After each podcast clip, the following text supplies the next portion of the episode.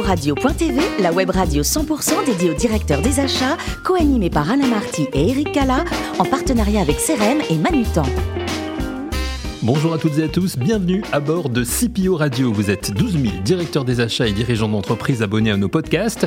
Nous vous remercions d'être toujours plus nombreux à nous écouter chaque semaine. Vous pouvez bien sûr réagir sur nos réseaux sociaux et notre compte Twitter. À l'adresse c'est CPO Radio-du-bas TV. J'ai le plaisir d'avoir Antoine Campin à mes côtés. Bonjour Antoine. Bonjour Eric. Antoine Campin, directeur général de Manutan France. Donc on va co-animer ensemble cette émission Antoine en recevant aujourd'hui euh, Philippe Emprunt, directeur des achats du groupe Barrière. Bonjour Philippe. Bonjour Eric, bonjour Antoine.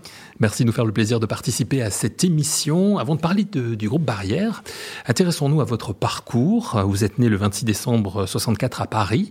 Vous avez fait un IUT industrie agroalimentaire à l'université Paris-Val-de-Marne dans les années 80. Mais en fait, depuis depuis cette époque, vous avez la, passion de la biotech. Comment l'avez-vous découverte?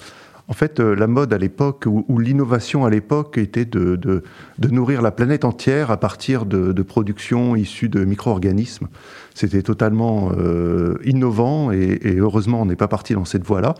Mais euh, c'est ce qui m'a inspiré quand j'étais jeune et j'ai voulu rentrer dans, ce monde de la biotechnologie et de l'agroalimentaire. C'est quelque chose qui, qui, émergeait à ce moment-là C'était nouveau En tout cas pour vous, c'était nouveau Ah oui, pour moi, c'était tota-, totalement, euh, totalement innovant et nouveau. Et, et rappelez-vous, c'était les grandes famines en Afrique. C'était, enfin, il y avait mm. plein de, beaucoup de soucis à l'époque. Ça ne veut pas dire qu'on les a réglés aujourd'hui.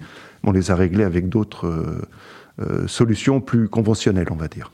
Donc on est à la fin des années 80, vous faites des recherches dans la biotechnologie à l'université de Kyoto. Pourquoi le choix du, Japon et, qu'est-ce que vous retenez de cette expérience? En fait, j'ai fait une école d'ingénieur à, la suite, euh, à la suite de mon IUT, euh, une, une école d'ingénieur en agroalimentaire, et j'ai eu l'occasion de partir effectivement à l'université de Kyoto en 88 pour travailler euh, sur, euh, sur euh, de la recherche en enzymologie. Et, et pour moi, c'était pas une fin en soi, mais c'était une véritable école de, de la vie et, et une ouverture d'esprit. Et c'est vrai qu'à l'époque, partir si loin dans un pays si étrange, si je puis dire, euh, était, était, une chose assez rare. Et j'ai eu cette grande chance, et, et heureusement, parce que j'en ai tiré beaucoup de beaucoup d'enseignements euh, sur euh, la culture de ce pays magnifique, et puis sur la culture du travail. Hein, ne l'oublions pas, c'est un, un, pays laborieux qui travaille beaucoup, beaucoup, beaucoup.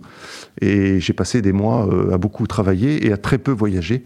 Quand je vois aujourd'hui les jeunes qui partent euh, euh, faire des échanges euh, aux quatre coins du monde et qui passent beaucoup de temps à voyager dans tous les pays limitrophes, ça n'a pas été mon cas. Voilà. vous êtes retourné après, peut-être. Oui, oui, oui, oui, bien, sûr, bien sûr, autrement. À votre retour du Japon, donc vous êtes embauché dans la boîte américaine IFF, donc pour International Flavors and Fragrance, spécialisée dans le parfum. C'est là que vous découvrez les achats? Oui, c'est ça. Je suis rentré dans cette société américaine, dans l'usine, enfin la seule usine en France, et j'ai commencé comme jeune ingénieur de, de production. Euh, ça a duré quelques, une petite année, une année d'ailleurs complète. Et, euh, et, ce poste-là euh, a été ouvert et je me suis jeté à corps perdu dans ce, dans ce job. D'abord, je ne connaissais rien des achats, c'était une création de poste, tout était à construire. Et, pour moi, c'était une manière de sortir de, l'atelier, entre guillemets, et de rencontrer les autres, rencontrer les fournisseurs, rencontrer les clients internes voilà, ça a été franchement euh, un travail très intéressant. Et puis, et puis d'autres filiales en Europe avec lesquelles on a très rapidement construit une organisation, euh, une, véritable organisation achat au niveau européen et après au niveau mondial. Et, ça a été vraiment une, une culture américaine euh, de la globalisation et, qui travaille en matriciel, euh, voilà, qui, était totalement assez innovant aussi à l'époque dans l'industrie agroalimentaire. Oui, puisqu'on est dans les années 90. Hein. Exactement. Donc vous restez 7 ans chez, chez IFF et on vous retrouve ensuite chez, chez Full Springer pendant 3 ans, puis chez Le Safre pendant, pendant 2 ans.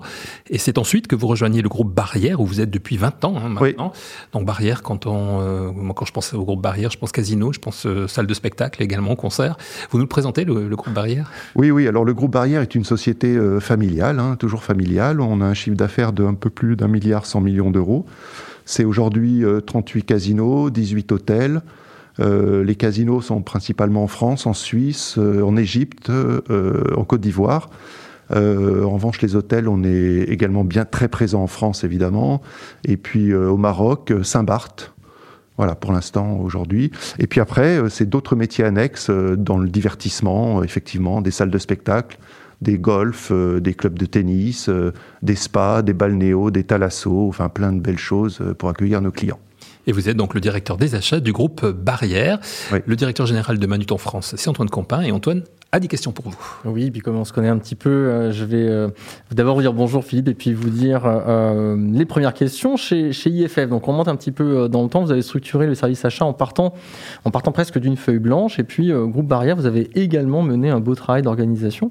Ma question, avec le recul, quelles ont été pour vous les, les clés du succès pour mener à bien ces, ces projets? Est-ce que vous auriez fait des choses alors les clés du succès, je pense que avant tout, c'était le challenge de se dire que on arrive sur des créations de postes et que tout est à construire. On part d'une feuille blanche et, ça c'est très euh, c'est très motivant, je dirais. Hein. Donc d'abord le premier, la première clé du succès, c'est la motivation. Il faut être absolument engagé dans son travail et engagé dans son dans son poste. Euh, prendre les responsabilités euh, qui sont associées et pouvoir euh, développer petit à petit avec un esprit de conviction, d'adhésion des parties prenantes. Ça, c'est très important. On ne construit pas ce genre de fonction tout seul, isolé. c'est très important d'avoir des clients internes qui puissent comprendre ce que vous faites, partir avec vous et être embarqués dans cette, dans cette aventure. Euh, une question quelque peu intéressée sur les achats de classe C en particulier. Quel est le niveau de digitalisation de, vos achats au sein du groupe Barrière? Alors, on, utilise aujourd'hui euh, des, marketplaces qui nous permettent euh, effectivement de, de, donner le libre accès à nos, à nos établissements hein, qui, passent eux-mêmes leurs commandes. Hein. Euh, les approvisionnements sont gérés directement par les établissements.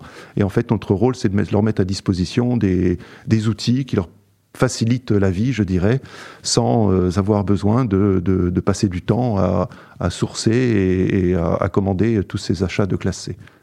Mais ça reste compliqué pour nous. Hein. On a des, des, un très grand nombre de, tout petits fournisseurs. Et, ça, c'est un vrai sujet. Et, la solution miracle, on l'a pas encore trouvée. On a essayé plein de, plein de choses, notamment euh, via de l'externalisation, euh, via voilà, différentes solutions, et ça a été compliqué. Euh, après une période euh, qu'on peut qualifier de difficile hein, depuis, euh, depuis deux ans, les projets reprennent, les établissements se remplissent, et avec eux, le besoin en ressources et puis les difficultés qu'on a à attirer des talents dans un secteur comme le tourisme, la restauration. Comment faites-vous pour recruter en ce moment? Alors pour, pour nos métiers euh, de, de, de la restauration, de l'hôtellerie et du casino, c'est très compliqué puisque nos, nos métiers euh, sont bien connus de la plupart d'entre nous évidemment, mais ce sont des métiers qui ne sont pas forcément très bien payés. Euh, qui sont amenés à travailler euh, en horaire de nuit, le week-end. Euh, et, et c'est vrai que cette période de Covid et d'inactivité a, a permis, de, j'imagine, de redonner du sens à beaucoup de, personnes qui travaillaient chez nous et qui souhaitent plus aujourd'hui s'investir dans ce genre de dans ce genre, de job. Donc on a monté, enfin la, notre DRH euh, a monté tout un plan euh, pour revaloriser euh, les salaires, supprimer absolument les, les fameuses coupures hein, qui sont un, une plaie pour ces pour ces métiers-là. Euh, et puis euh, et puis généraliser tout un ensemble de de, de, de, choses pour attirer à nouveau et travailler sur la marque employeur et être, et, être beaucoup plus euh, visible vis-à-vis des, des, des, personnes qui recherchent de l'emploi. Mais aujourd'hui, on a plus de 300 postes qui sont ouverts et pour lesquels on a encore du mal, du mal à pourvoir. Et puis, euh, il y a aussi des beaux projets. Hein, donc, euh, il va falloir aussi recruter pour l'international, Abu Dhabi, New York. Euh, quelle est la participation des achats dans, ces projets plus lointains? Alors c'est une participation qui est multiple. L'hôtel à New York, c'est un hôtel qui, est en contrat de gestion pour nous, où toute la charge des, CAPEX est, sous la responsabilité des propriétaires. Et, et, nous, au niveau de la direction des achats, on est uniquement, entre guillemets, en charge de mettre en place tous les contrats opérationnels donc euh, la maintenance, euh, les prestations de services, le nettoyage, la blanchisserie, et puis, puis tous les achats alimentaires aussi pour alimenter les restaurants. Merci beaucoup. Le service, des, le service des achats, il est structuré en deux grands pôles, hein, je crois, exactement. Oui. Ouais. Oui, alors, nous, nous, nous, nous préciser Effectivement, on a, on a deux, deux, deux pôles. le premier consiste en, sur les achats opérationnels. Euh, c'est-à-dire au plus près des établissements, avec euh, pour répondre au quotidien à leurs besoins, au travers là de tout un système de référencement de fournisseurs. Et euh, j'en parlais tout à l'heure d'une marketplace qui leur mmh. permet de, passer les commandes facilement. Et puis l'autre pôle, c'est plutôt des achats projets. Sur lesquels notre intervention est plus ponctuelle. c'est-à-dire par exemple un contrat de nettoyage ou un contrat de nettoyage des locaux, eh bien on va intervenir à chaque échéance de contrat pour renégocier, relancer une, une, consultation, mais toute la vie du contrat est gérée par, le, par les établissements. Les achats projets, c'est aussi tous les capex, tous les investissements, et, là, on est en lien direct avec toutes les directions du métier du, siège, qui sont nos clients internes, la DSI, le marketing, la com, la direction technique, travaux, maintenance. Euh, voilà, donc c'est vraiment deux pôles euh, importants. Euh, avec une certaine perméabilité entre les deux, évidemment. Hein. Bien évidemment. Est-ce que vous accordez du temps justement pour rencontrer de nouveaux partenaires aujourd'hui? Oui, oui, oui, on est toujours à la recherche de, nouveaux partenaires. On appelle ça le sourcing. Hein. Mm-hmm. Ça n'a rien de, d'original, mais euh, c'est effectivement euh, un, point important dans notre rôle, euh, raison pour laquelle on va visiter, on visite toujours des salons professionnels très spécifiques où ça nous permet d'aller rencontrer des prestataires, des fournisseurs tout autour du monde et, et qui qui peuvent nous apporter euh, de l'innovation. Je pense notamment euh, tout le matériel de jeu, les machines à sous, etc. Et, là, c'est un marché qui est vraiment mondial. Et si on ne sort pas de son bureau, euh, c'est compliqué d'être informé de tout ce qui se passe sur le marché. Vous-même, vous faites beaucoup de terrain. On vous l'a reproché à une époque de ne pas faire assez, c'est ça Oui, on me l'a reproché. Enfin, on me l'a reproché. gentiment. Aujourd'hui, j'ai une personne en fait qui est dédiée à la visite du terrain, à la visite des établissements.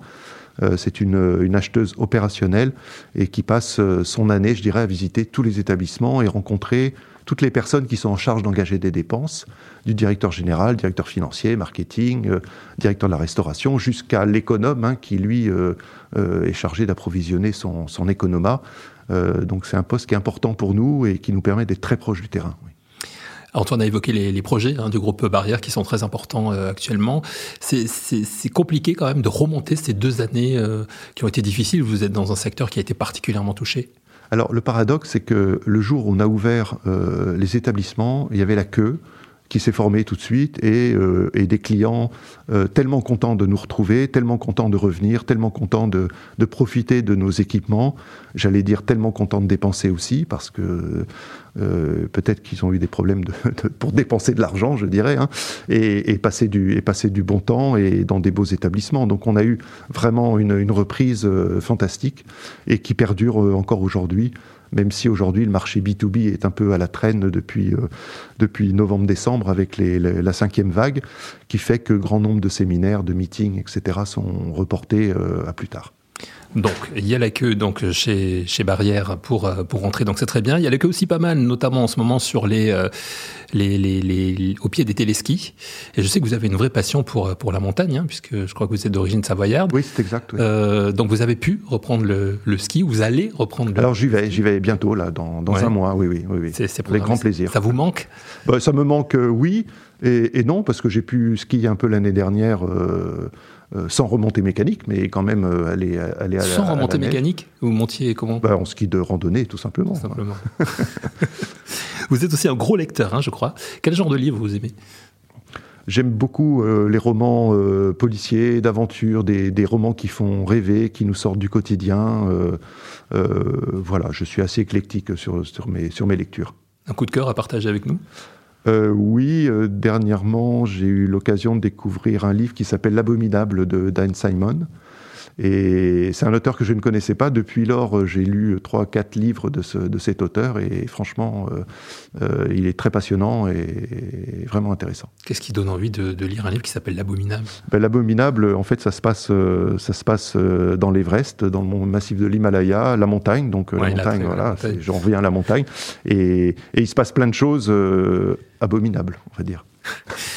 Pour terminer, vous aimez aussi faire la cuisine, hein, partager tout cela en famille ou avec, avec des amis euh, autour de la table avec des bons vins.